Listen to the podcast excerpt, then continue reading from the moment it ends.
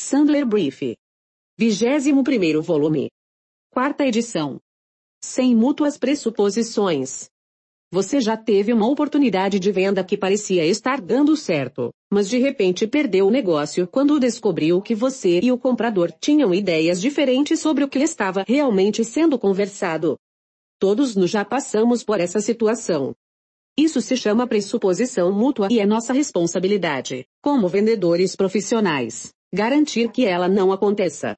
Os vendedores vivem em um mundo acelerado.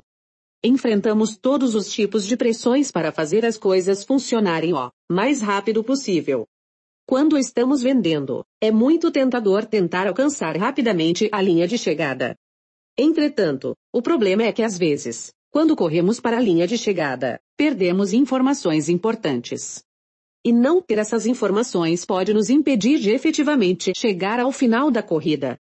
Quando falamos com compradores, pode haver momentos em que eles nos digam coisas ambíguas, ou até um pouco enganosas.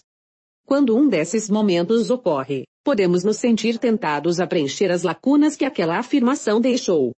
Isso pode acontecer porque fizemos uma pressuposição sobre o que acabamos de ouvir. Ou, talvez, por causa de uma doença comum que aflige vendedores em todo o mundo, a síndrome conhecida como ouvidos alegres. Ou pode ser que simplesmente não tenhamos vontade de perguntar o que ele quis dizer. Mas vamos verificar a realidade aqui.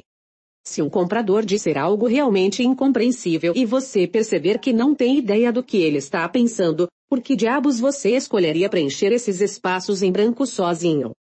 É do seu interesse e do interesse do comprador que uma pausa seja feita naquele momento, e você se esforce para descobrir o que o comprador realmente quer dizer.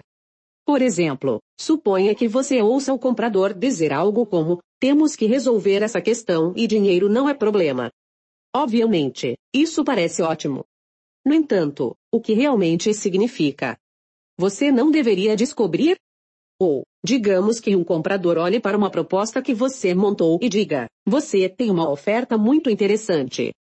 Ele está dizendo que está perto de tomar a decisão de trabalhar com você. Ou ele está dizendo que há apenas duas outras empresas contra as quais você está concorrendo, no momento? Essas são duas situações diferentes. O que ele realmente está dizendo? E aquela compradora que lhe diz, você me deu muito no que pensar. Deixe-me refletir sobre isso pelos próximos dias. Depois eu te dou um retorno. Se isso na verdade significa, não vamos trabalhar juntos, você não preferiria que ela lhe dissesse isso agora, Contudo, é claro, também pode significar outra coisa.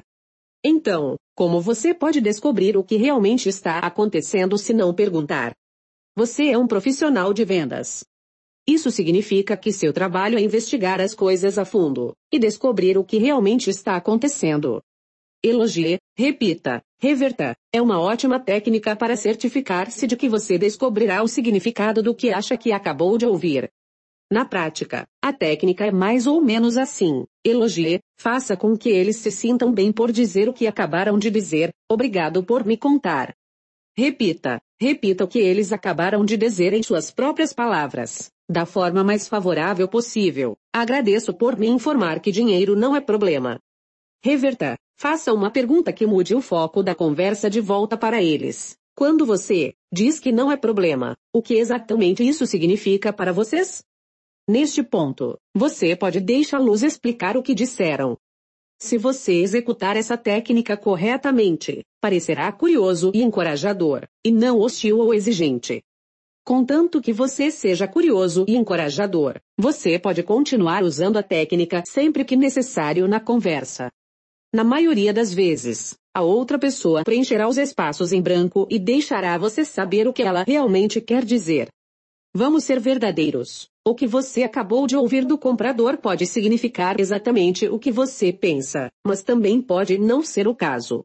Portanto, use a técnica do elogio, repita, reverta, e evite pressuposições mútuas.